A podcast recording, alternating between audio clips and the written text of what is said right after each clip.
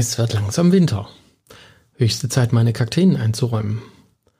Aber was mache ich, wenn mein Kaktus auf einmal zu groß geworden ist? Welche Überraschung!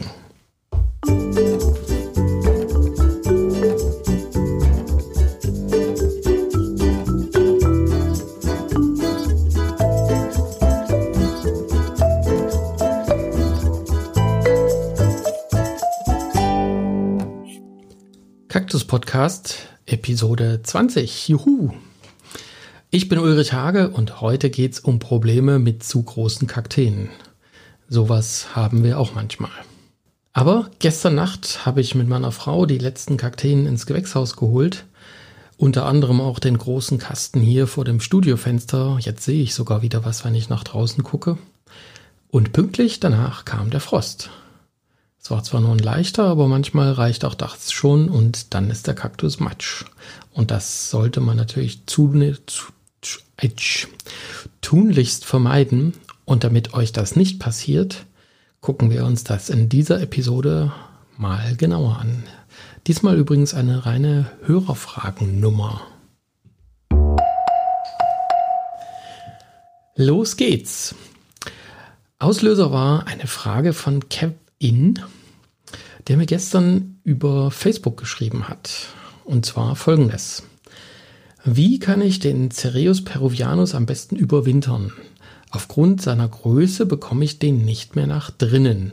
Er müsste also im Wintergarten stehen, allerdings sind hier die Temperaturen im Winter bis zu 4 Grad möglich, also relativ kalt.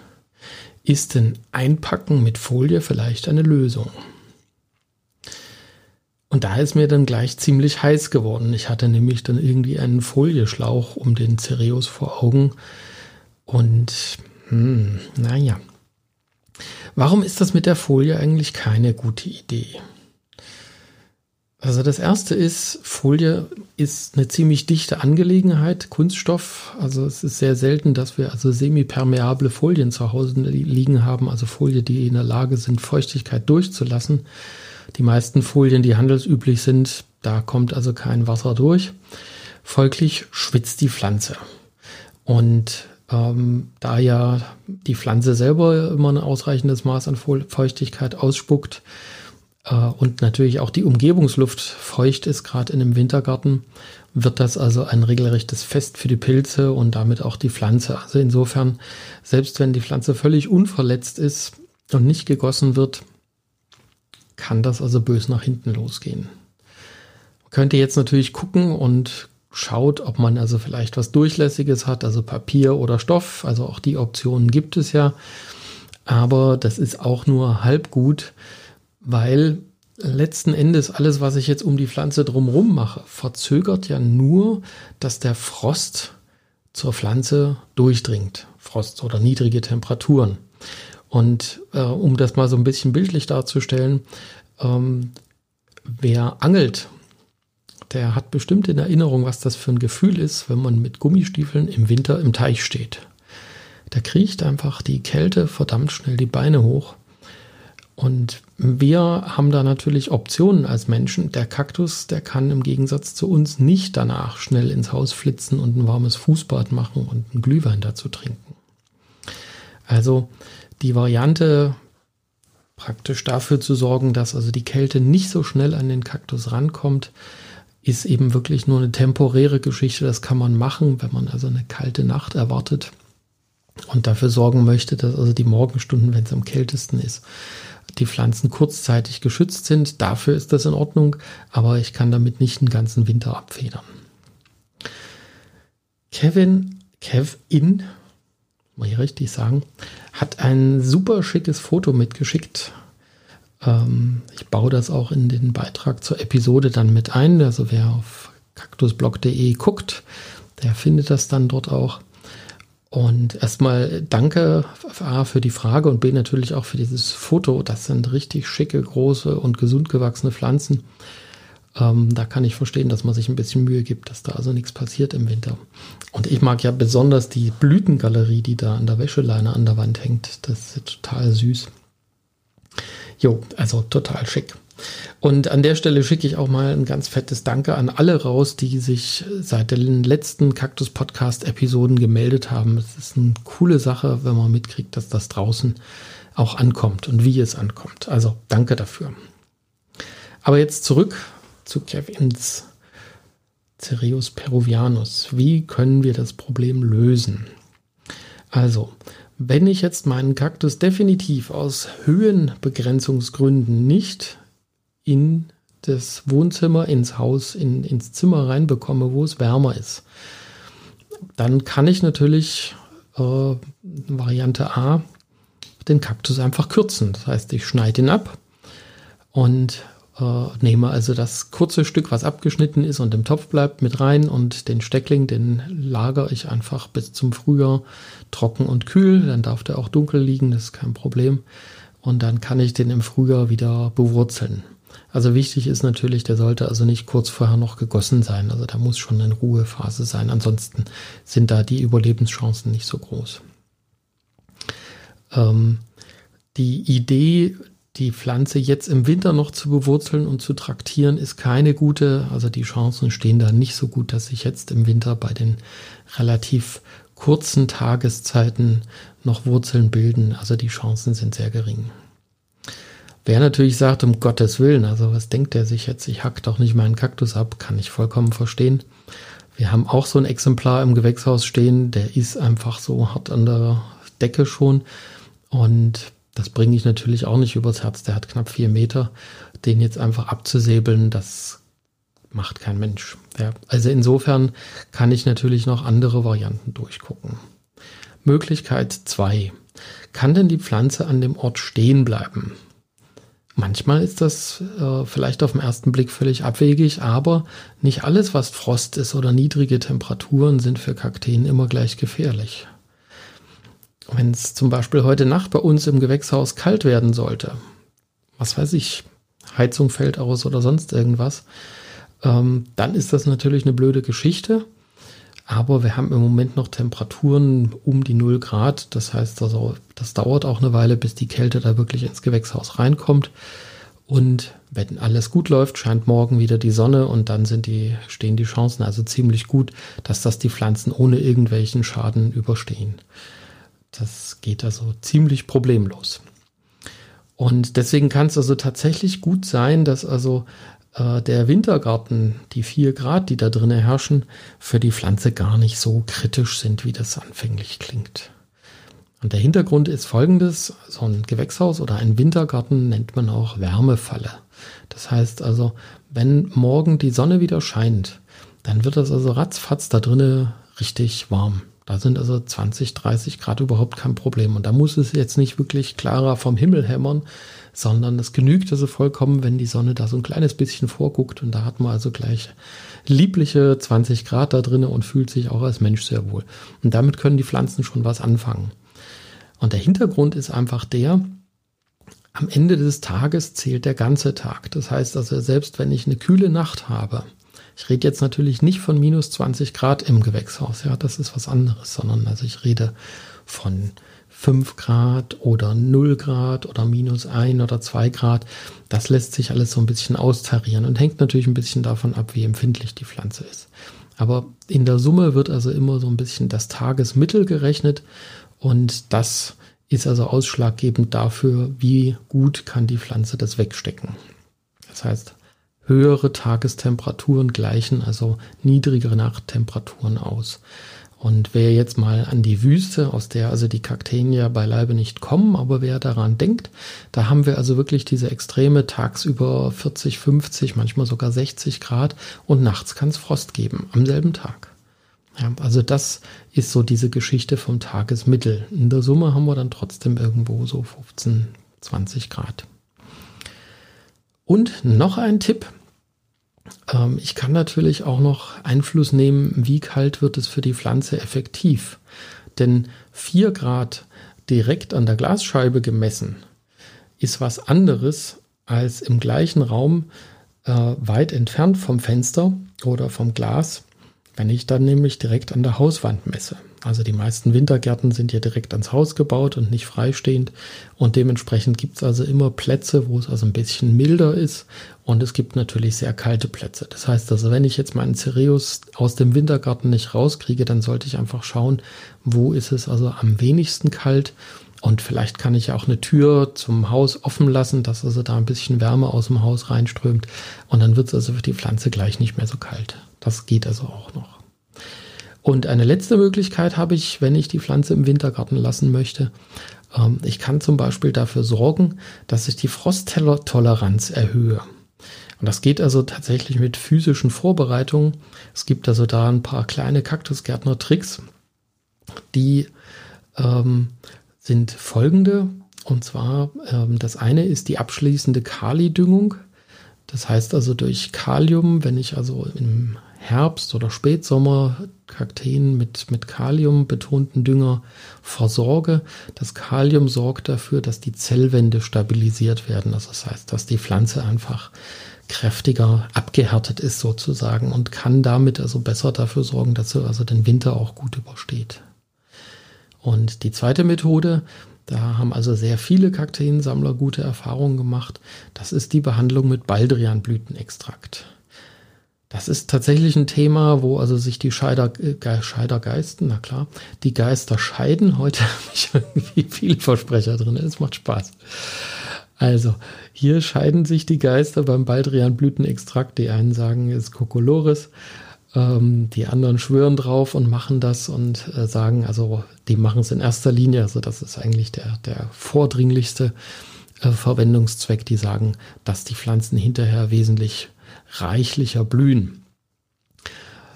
Ähm, ja, muss jeder selber ausprobieren. Nichtsdestotrotz, wenn jemand äh, dazu einen Kommentar hat, freue ich mich natürlich auch, wenn er euch dazu äußert.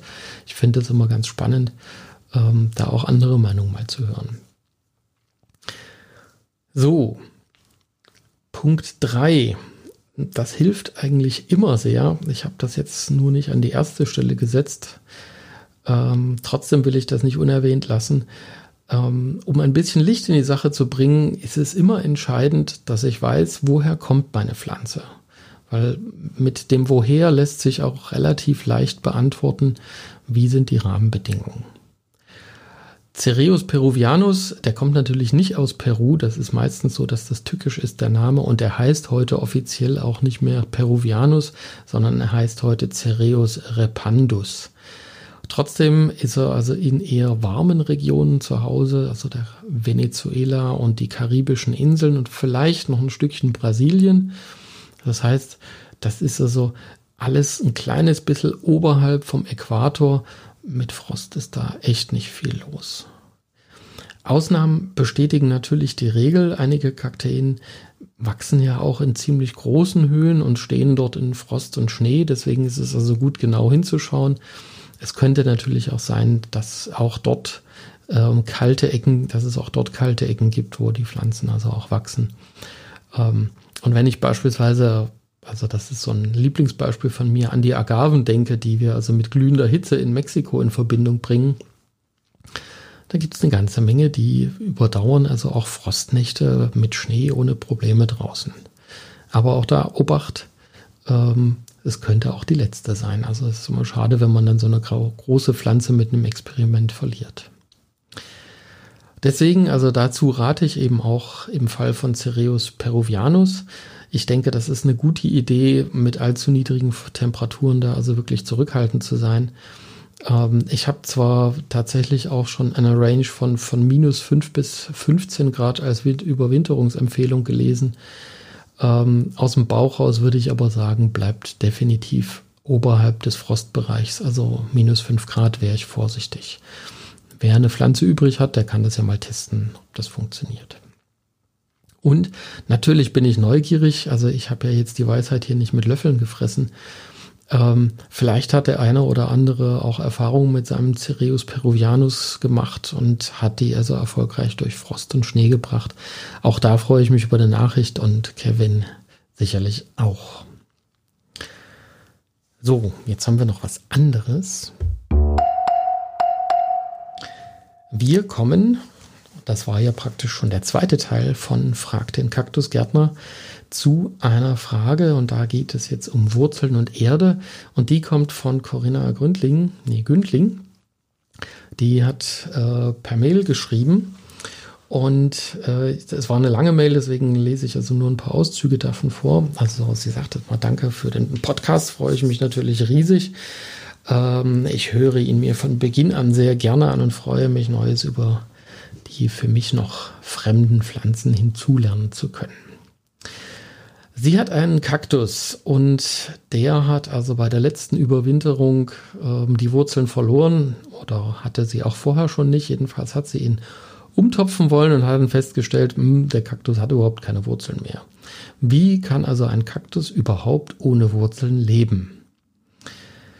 Mangels Kakteenfachwissen und mangels Blumenerde habe ich ihn in einen Topf mit groben Sägespänen gepflanzt. Das ist ihm wiederum sehr gut bekommen. Er hat gesunde Dornen und gesundes Grün gezeigt und ähm, ja, aber was mache ich jetzt mit meinem Kaktus, damit ich ihn in Zukunft auch sicher überwintern kann und wachsen die Wurzeln eigentlich wieder? So, ja, das ist jetzt eine ganze Batterie an Fragen gleich.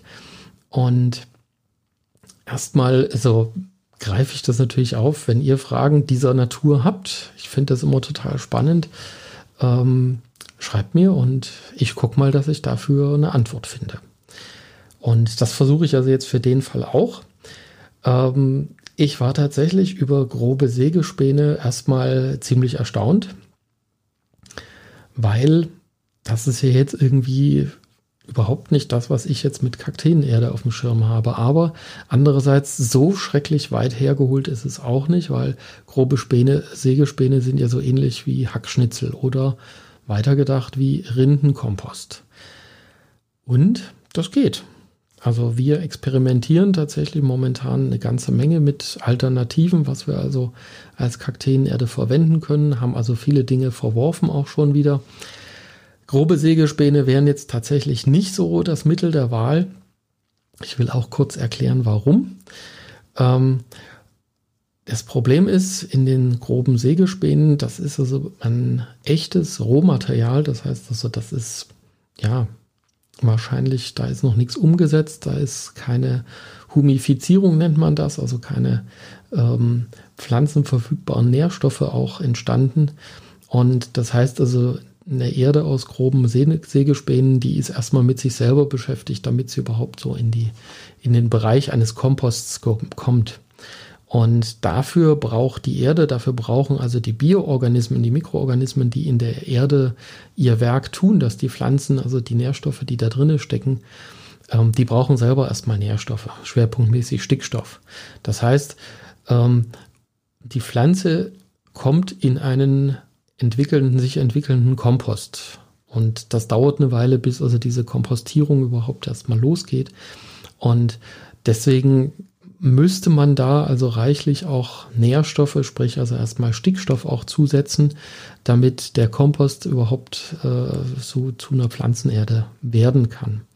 Und was dabei passiert ist, dass also, dass, äh, also die Sägespäne, die werden also sehr viel an Volumen verlieren. Das heißt also, wenn mein Topf anfangs ganz voll war, dann ähm, sorgen die Mikroorganismen dafür, dass der also hinterher vielleicht nur noch halb so voll ist. Und damit hat also der Kaktus dann irgendwie kein Drumherum mehr. Man könnte natürlich dann jetzt einfach noch mehr Sägespäne draufgeben. Aber also, summa summarum, das ist also keine optimale Geschichte und es ist vor allen Dingen nicht optimal für den Winter. Weil, also es gibt ganz, ganz viele Gründe. Ich hänge jetzt noch den letzten dran. Wenn ich das gieße, dann bleibt also das Wasser da wahrscheinlich relativ lange gespeichert. Es bleibt also immer feucht. Auch nicht so gut. Aber ähm, never change a running system. Also wenn das bis jetzt gut gelaufen ist, äh, dann bin ich natürlich sehr gespannt, liebe Corinna, wie das weitergeht. Ähm, ich würde es einfach mal ausprobieren. Also vielleicht habe ich ja auch völlig Unrecht. Kann ja sein. Ähm, trotzdem, also so aus, aus ein bisschen professioneller Sicht, äh, ich sag mal, also sowas kann gehen. Man muss natürlich so ein bisschen wissen, was man da tut. Ähm, von daher wären also solche Experimente tatsächlich eher was für Fortgeschrittene. Aber wenn die Pflanze sich gut entwickelt, dann nur Mut und weitermachen. Kann ja sein, dass das also irgendwie noch eine neue Lücke ist, an die wir einfach nur bislang noch nicht geglaubt haben. Also insofern finde ich es auch eine sehr coole Geschichte. So, zu Teil 2 dieser Frage. Was macht der Kaktus ohne Wurzeln? Ja, das ist natürlich völlig richtig. Ein Kaktus kann ohne Wurzeln nicht leben, also zumindest nicht dauerhaft. Also Kakteen können relativ lange überstehen ihr Dasein, indem sie aus sich selber wachsen. Das heißt also, Kakteen haben ja Reserven, also nicht nur Wasser, sondern eben auch Nährstoffe eingelagert. Und die sind also durchaus in der Lage, damit eine ganze Weile zu existieren. Ich habe da immer noch in Erinnerung einen Kaktus, äh, das ist glaube ich in Kew gewesen, der war unten komplett weggefault. Und ähm, da blieb also, der, der lag einfach, der saß da in der Gegend rum und äh, das kann also sogar passieren, dass also Pflanzen, die also völlig ohne Wurzeln sind, also auch schon seit einem Jahr ohne Wurzeln sind, dass die nochmal Blüten treiben.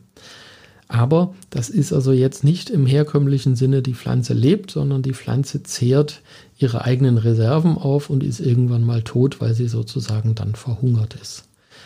Das möchte man natürlich nicht, sondern man möchte versuchen, das ist zumindest jetzt meine Empfehlung, dafür zu sorgen, dass die Rahmenbedingungen wieder so okay sind, dass die Pflanzen neue Wurzeln bildet, dass sie nämlich die Versorgung dann wieder neu aufbauen kann. Und das kann man natürlich machen, indem man also die, wenn die Wurzeln nicht freiwillig kommen, dass man also einfach unten die Pflanze sauber abschneidet, komplett abtrocknen lässt, ähm, guckt nochmal, ob da irgendwas vor sich hinfault oder schlecht geworden ist und dann lässt man die neu bewurzeln. Das macht man aber bitte nicht jetzt, kurz vorm Winter, sondern, wie oben auch schon gesagt, ähm, einfach kühl und trocken über den Winter bringen und dann im Frühjahr auf trockene Kakteenerde setzen und warten, dass die Pflanze neue Wurzeln bildet. Das macht die denn nämlich normalerweise auch. Das ist dann sozusagen eine bessere Variante, die man, ja, wie man also seine Pflanze wieder dazu bringt, dass sie also zum Leben zurückkehrt. Und wir haben jetzt noch eine dritte Frage, die sozusagen die Bonusfrage. Die kommt von Elke Grill. Und das muss ich jetzt ein bisschen dazu erzählen. Wir haben ja aktuell die Gewinnspiele 335 Jahre Hage auf Facebook und Instagram laufen. Und die äh, Gewinnspiel Runde 6. Da dreht sich also um ein ganz leckeres Erfurter Bier, das Heimathafenbier. Und ähm, dazu fragt Elke, und da mache ich jetzt erstmal das da.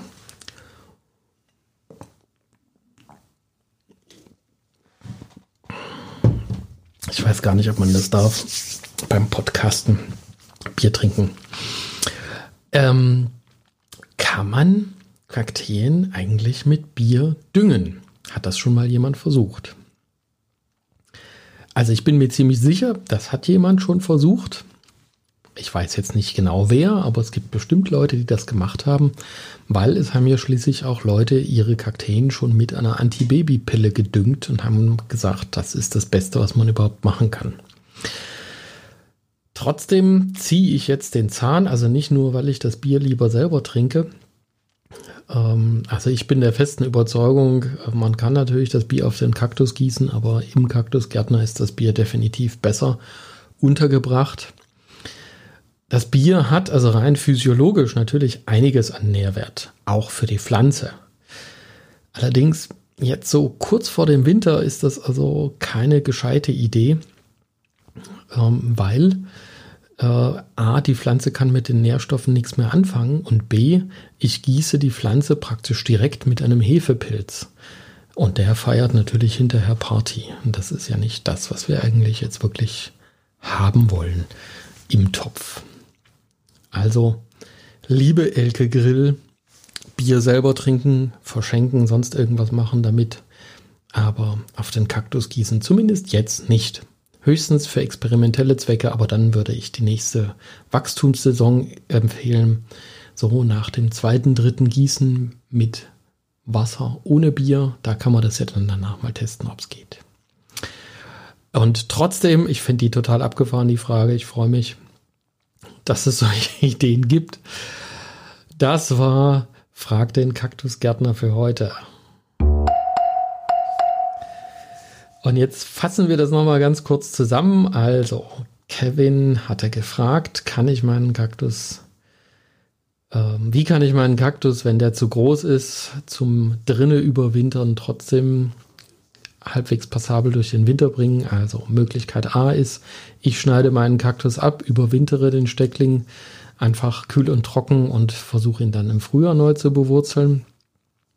Es hat natürlich den Charme, habe ich vorhin gar nicht erzählt. Es könnte sein, dass der Cereus peruvianus unten dann wieder neu ausschlägt und ist dann verzweigt. Zweitens, ein kühler Wintergarten ähm, ist, auch wenn es da in den äh, Winternächten mal kalt werden sollte, kein Problem. Äh, das ist immer noch eine gute Option. Da kriegt die Pflanze ausreichend Licht. Die sollte natürlich dann im Winter nicht gegossen werden. Und man sucht sich dort einfach den wärmsten Platz im Wintergarten. Und man hat also die Möglichkeit, auch die Frosttoleranz zu erhöhen. Also mit Kalidüngung zum Beispiel. Und drittens, was das auf jeden Fall auch hilft, ist, wenn ich weiß, wo meine Pflanze herkommt, also die Herkunft nochmal genauer bestimmen. Und da kann man also oft eine ganze Menge lernen, was kann meine Pflanze aushalten und wo ist also definitiv die Grenze, über die ich nicht gehen sollte. Jo, das war's schon wieder. Das war Kaktus Podcast Episode 20. Und wir marschieren also jetzt als nächstes auf die Episode 21 zu. Und für die gibt es also schon ein Thema. Und das heißt Töpfe in Taub. Also für alle Männer, die nicht wissen, was Taub ist, das ist eine Farbe. Sieht so aus wie verwaschen grau, meliert gelblich eingeschlagen und so, also so hellgrau.